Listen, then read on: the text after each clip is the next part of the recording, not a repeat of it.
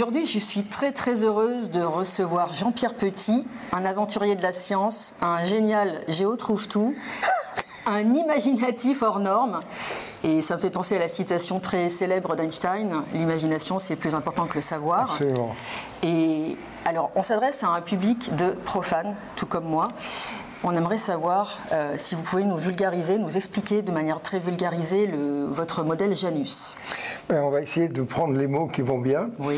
En fait, le modèle Janus, ça consiste à introduire des masses négatives dans la relativité générale.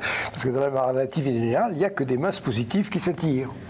Alors, on a essayé de mettre des masses négatives dans la relativité générale, mais ça ne marche pas. Ça donne des phénomènes physiques qu'on appelle le phénomène Runaway, qui sont ingérables. Là, on ne peut pas faire de physique. Ça, ça a été montré par un cosmologiste en 1957, il s'appelle Hermann Bondi, et depuis 1957, c'est quand même un paquet d'années, les masses négatives, ça ne marche pas. Alors effectivement, pour que ça fonctionne, eh bien, il faut considérer que la relativité générale, il y a une équation, il y en a une deuxième, et l'équation d'Einstein, c'est une des deux. Alors vous voyez, pour vendre ça, c'est très compliqué. Alors justement, il y a eu des oppositions, mais... euh, ce qui est fou, c'est que je n'arrive pas à présenter mes travaux au séminaire. Les gens ne me répondent pas. Oui, Alors, on dit oui, le, le débat, c'est ce qui a fait avancer la science depuis toujours. Exactement, il y a pas Là, de il n'y a débat. pas de débat, il y a même un bannissement. bannissement complet. C'est un bannissement. Et comment et pourquoi ce bannissement? Alors le bannissement, il commence très tôt. Euh, moi, j'ai eu deux carrières, euh, plusieurs, trois ou quatre, les unes derrière les autres. Il y en a une où j'avais construit une théorie en expliquant que les ondes de choc pouvaient disparaître. hein. Et à ce moment-là, il y avait également des remous dans la communauté scientifique. Je vous citais euh, une anecdote. Un scientifique disait dans son laboratoire, le centre de physique théorique de Marseille, et vous n'arrêtez pas de dire du mal de Jean-Pierre Petit, mais invitez-le et descendez-le. Et non, il ne m'invite pas, parce que ça craint. Moi, j'ai jamais perdu un débat en, séminaire. J'ai- J'ai des, des connaissances scientifiques qui sont suffisamment bonnes pour pouvoir euh, bien envoyer la balle et puis éventuellement avec un smash en fond de cours. voilà.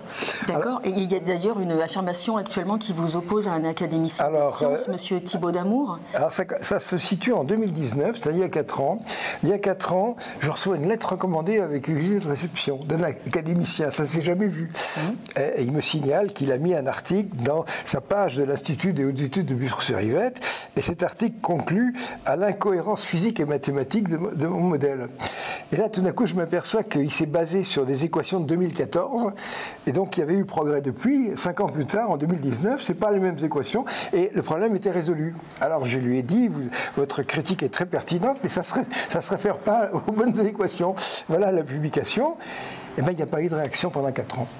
Et ça continue aujourd'hui. Il n'y a pas eu pendant 4 ans. Alors, au, bout de 4 ans, j'ai des collègues qui ont. euh, J'ai une, collègue astrophysicienne qui a fait une lettre ouverte, une lettre à Thibaut Damour, recommandée avec des exceptions, avec une quinzaine de co-signataires, en disant écoutez, nous, on connaît Petit depuis des années. On l'a vu échanger avec euh, Lichner Horowitz, académicien et mathématicien, avec euh, Jean-Marie Suriot, mathématicien, avec Bernard Morin, mathématicien, puis surtout Grothendieck. Euh, ça nous paraîtrait vraiment bizarre que ces gens-là acceptent de dialoguer avec un fumiste, quoi. hein. bon, parce que c'est quand même le haut de gamme. Bon. Donc, en particulier, on a regardé la partie algébrique des calculs, ça nous paraît tenir debout. Alors, soit vous, vous enlevez votre article, soit vous, euh, comment dire, vous donnez à, à Petit le, droit de réponse, c'est-à-dire la possibilité de mettre sa réponse dans votre page. Et là, à ce moment-là, Damour a très rapidement porté un deuxième article qu'il intitule carrément Incohérence physique et mathématique du modèle Janus. Et là, il y a une énorme erreur. C'est-à-dire qu'il écrit noir sur blanc, le modèle de Petit prédit que les masses négatives doivent s'attirer, c'est pas vrai, elles se repoussent. Et son calcul est faux. Et ça, c'est à la portée de personnes qui ont au minimum le niveau max Absolument, P. absolument. Il y a déjà. Alors, le- la chose suivante, si vous voulez, c'est que depuis 2019, il y a des internautes qui s'en étaient émus. Donc, il y a un type qui a lancé une pétition pour que je puisse m'exprimer à l'Institut des études. 18 000 signatures, 6 000 messages de soutien. Impact zéro. Du genre, l'Académie des sciences n'a pas à subir des pressions. Alors là, j'ai j'ai réalisé une chose il y a deux ans. Les véritables interlocuteurs, ce sont les gens qui ont le niveau mathématique pour comprendre tout ça. Ce sont les agrégés de maths, les agrégés de physique, les ingénieurs, les anciens élèves de l'école polytechnique, de Normal Sup, de Centrale, les étudiants, ça fait du monde, quoi. Et ces gens-là ont commencé à se manifester. Et dans la conférence que je donnerai demain, il y a 250 places. Là-dedans, le tiers, c'est ce genre de gens. Et bon, je ne veux pas dire que les autres n'aient pas voix au chapitre, mais lorsqu'ils protestent en disant écoutez Jean-Pierre Petit, ça n'est pas entendu. Oui, je comprends. Il n'y a pas de légitimité scientifique. Voilà, ils n'ont pas de légitimité, alors que là, nous, on comprend en particulier erreur de d'amour, tout le monde la comprend, tous ces gens-là la comprennent. C'est énorme. Alors, la question, c'est que pendant quatre ans, les portes des séminaires ont été fermées, les journalistes ne me répondaient pas, les revues, tout était fermé. Bon. Et là, maintenant, on a un article qui contient une énorme erreur. Pendant combien d'années est-ce que cet article va rester? Et moi, je vais demander demain à ces gens-là qui ont un niveau maths minimum regroupez-vous et demandez à ce que ces articles soient enlevés. Absolument. Et d'ailleurs, je voulais vous dire, on avait eu une conversation téléphonique, enfin on en a eu plusieurs très intéressantes. Il y a une phrase qui m'a marqué euh, quand on parlait de justement, enfin l'idée de corruption ou de bannissement, euh, cette corruption qui est euh, qu'on peut retrouver dans toutes les strates de la société, dans tous les, métiers, les corporations. Vous m'avez dit une phrase qui est, que j'ai trouvée très belle. Vous disiez le plus grave dans cette affaire, finalement, c'est qu'ils sont en train de tuer l'espoir. Bien sûr. Mais vous savez, il y a une chose, c'est que, bon, c'est un secret pour personne que la France subit une crise épouvantable. Le pays est en train de se casser la figure. Notre éducation nationale est en chute libre. Tout est en chute libre. Et alors, la, recherche théorique aussi est en chute libre, mais d'une façon différente. C'est-à-dire que nous avons des gens qu'on considère comme des élites qui sont là simplement pour nous endormir, qui nous racontent des beaux contes de fées sur la matière sombre, l'énergie noire, avec une science au conditionnel. Serait, pourrait, expliquerait, voilà. Et alors, moi, j'arrive avec des choses beaucoup plus pertinente et ça passe pas, quoi, c'est tout. Vous me disiez aussi, je suis, et je le revendique, un scientifique patriote. Oui, moi j'aime mon pays, jamais je n'aurais envisagé de travailler à l'étranger. Euh, je trouve qu'en France, il y a beaucoup de gens Pierre Petit, je suis pas tout seul, nous sommes des gens imaginatifs, nous sommes des Français créatifs. Euh, notre, notre science est en train de se casser la gueule parce qu'on étrangle tous ces gens-là. Voilà à l'image d'autres euh, domaines. Euh, voilà.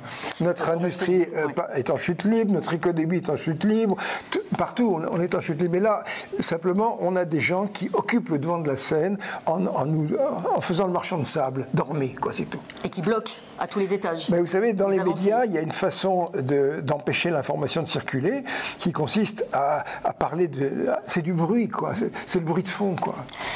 D'ailleurs, pour en revenir à une de vos grandes découvertes, c'est euh, la MHD. Est-ce qu'on peut dire que la France est passée à côté de la MHD Complètement. Oh là là, là, là mais c'est effrayant. C'est effrayant. Je veux dire, moi j'ai essayé de développer ça et j'ai arrêté dans les années 80. Ça servait à rien, quoi. J'ai tout fait. Vous savez, même à un moment, j'ai eu un accident de travail. J'ai continué à bosser dans un labo de fortune avec des béquilles, avec du matériel de récupération. J'ai fait des, des, découvertes scientifiques dans du matériel que j'avais installé dans une chambre de bonne. J'ai été présenter ça en Russie, dans des colloques. Voilà. Et euh, mes collègues russes euh, connaissent ma valeur. Euh, je lui dis la chose suivante j'ai un, ami qui a travaillé dans la recherche militaire, puisqu'il s'occupait des mesures à Meruroa. Et un jour, il arrive dans un laboratoire russe de MHD à Tomsk. Et le russe lui dit Vous connaissez Jean-Pierre Petit? Non, Jean-Pierre Petit, suppression d'instabilité de Velikov dans Chambre de Bonne. Alors, ça fait rigoler, mais bon sang de bois, ces conditions, c'est simplement les conditions qui règnent dans la très haute atmosphère, là où il y a le planeur hypersonique avant-garde, c'est tout. Voilà. Bon, mais je veux dire que on fait la recherche avec, ce dont on peut disposer. Moi, j'ai fait le maximum. Puis à un moment, on se dit, je ne peux pas continuer, ça ne sert plus à rien. Et la MHD, actuellement, elle a une importance euh, capitale? Alors, euh, euh, autre anecdote, il y a deux ans, je crois, un type me, demande s'il peut venir chez moi. Bon, très bien. Il est envoyé par l'armée. C'est un, il émane de la recherche militaire. Il dit, voilà, eh bien, vous avez dit, par exemple, que parmi les armes dont Poutine se réclamait, il y avait un missile de croisière supersonique euh, propulsé par énergie nucléaire. Mais ce n'est pas de la MHD, c'est simplement la production nucléaire. Et alors, il y a une chose, c'est qu'un de ces missiles a explosé, et nos services secrets ont mesuré des relents, ce qui fait qu'on pense que c'est réel.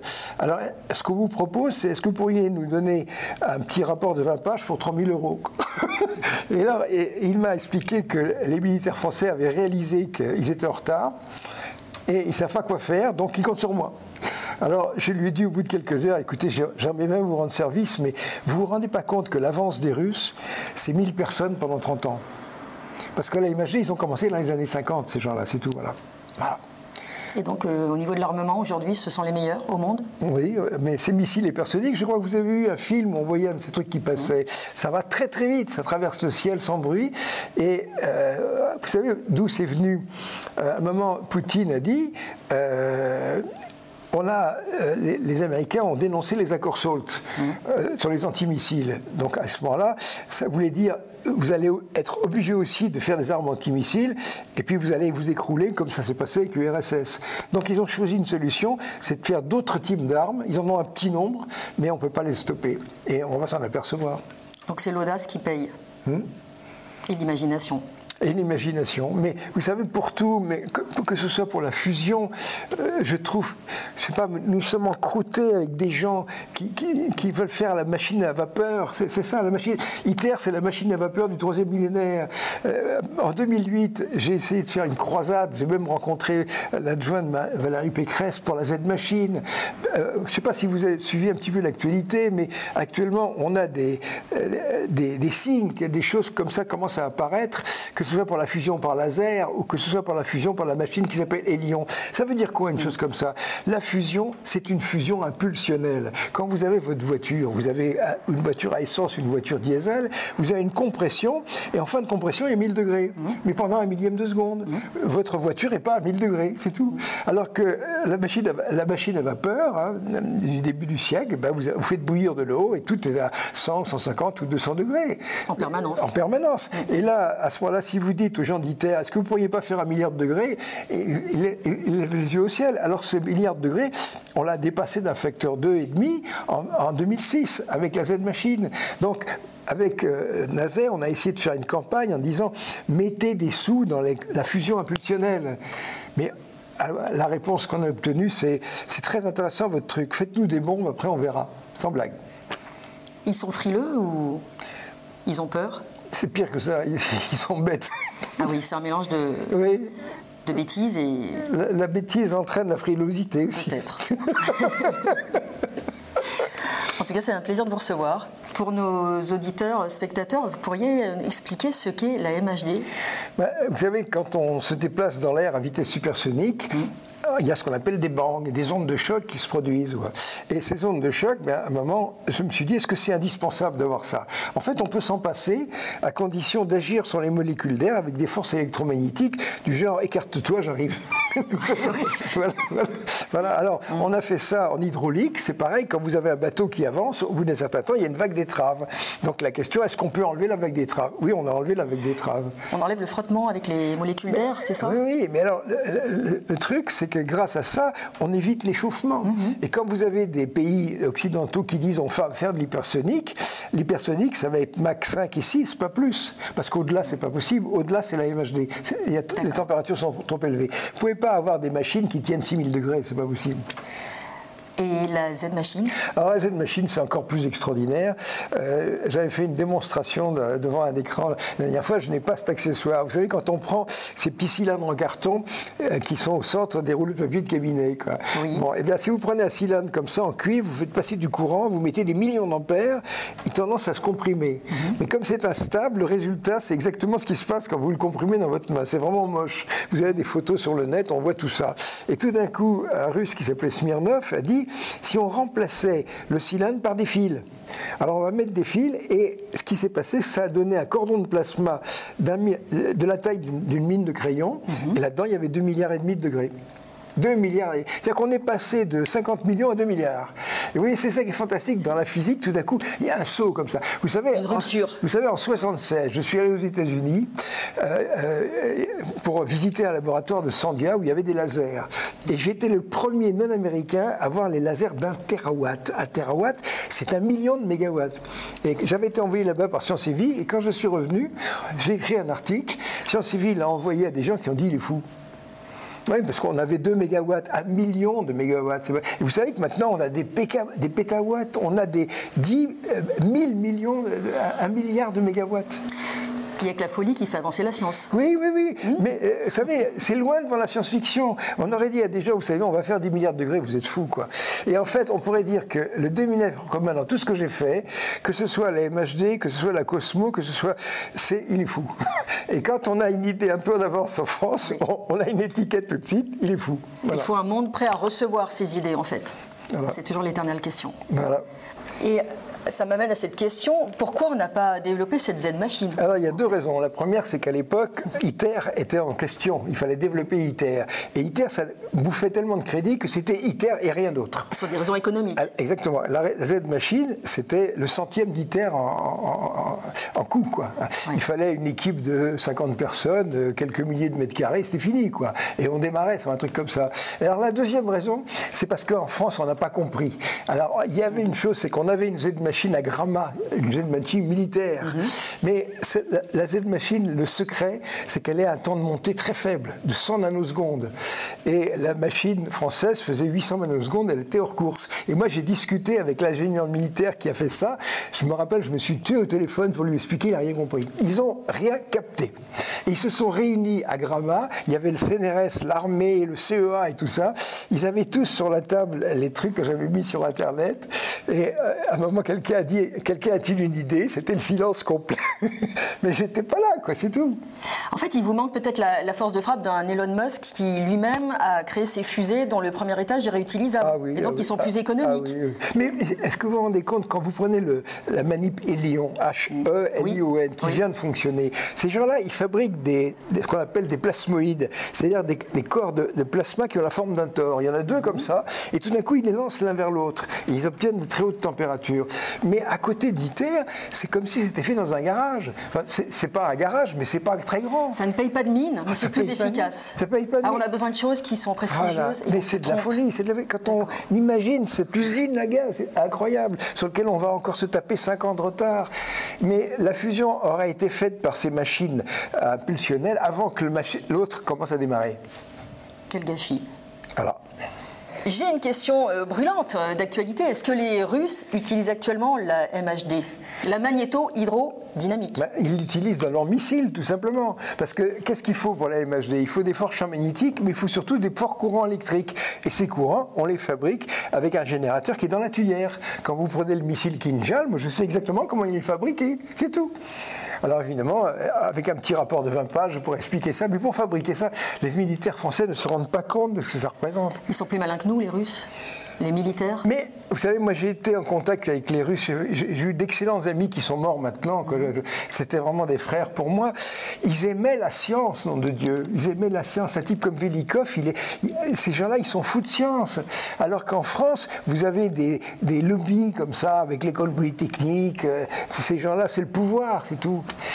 On est, on est moins bon en mathématiques et en sciences que les ah. Russes, en ah. moyenne ben, On est moins bon en mathématiques. Regardez des gens comme Souriau. Euh, les mathématiques françaises se sont toujours très bien portées. Pourquoi? Parce que les maths sont insensibles à la pression. Mm. Vous n'avez pas besoin de crédit. Mm. Tout.